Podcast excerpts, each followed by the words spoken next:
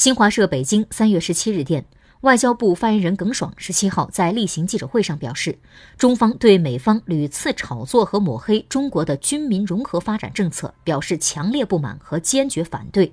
敦促美方本着负责任态度，停止对中方的恶意指责和蓄意抹黑。